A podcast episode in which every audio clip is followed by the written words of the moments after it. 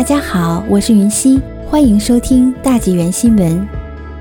卑诗省疫苗短缺，第二剂疫苗接种推迟。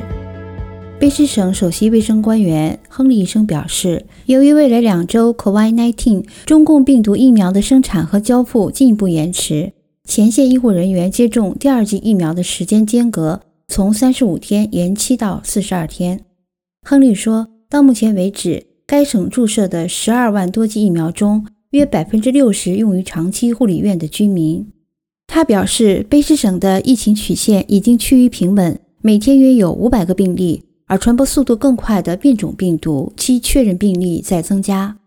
亨利一月二十五日表示，那些被诊断出患有变种的南非菌株的人，既没有旅行过，也没与任何旅行过的人接触过，这令人担忧。其中，感染英国变种病毒的病例已追踪到其旅行地。和与旅行者密切接触者没有持续的传播。亨利补充说，疾病控制中心已经研究了约一万一千个卑诗省 COVID-19 中共病毒样本，也是寻找新变种病毒研究的一部分。省长贺锦于一月二十五日在纪念加拿大首例 COVID-19 中共病毒确诊病例一周年讲话中说：“虽然已经有了疫苗，疫情的结束在望，但威胁还没有结束，我们必须保持警惕。”贺锦说：“周年纪念日是一个适当的时机，来纪念死于 COVID-19 的一千多名卑诗省居民，同时感谢人们为照顾他们而做出的牺牲。今天，我们再次承诺要保护人们的健康和生活不受 COVID-19 的威胁。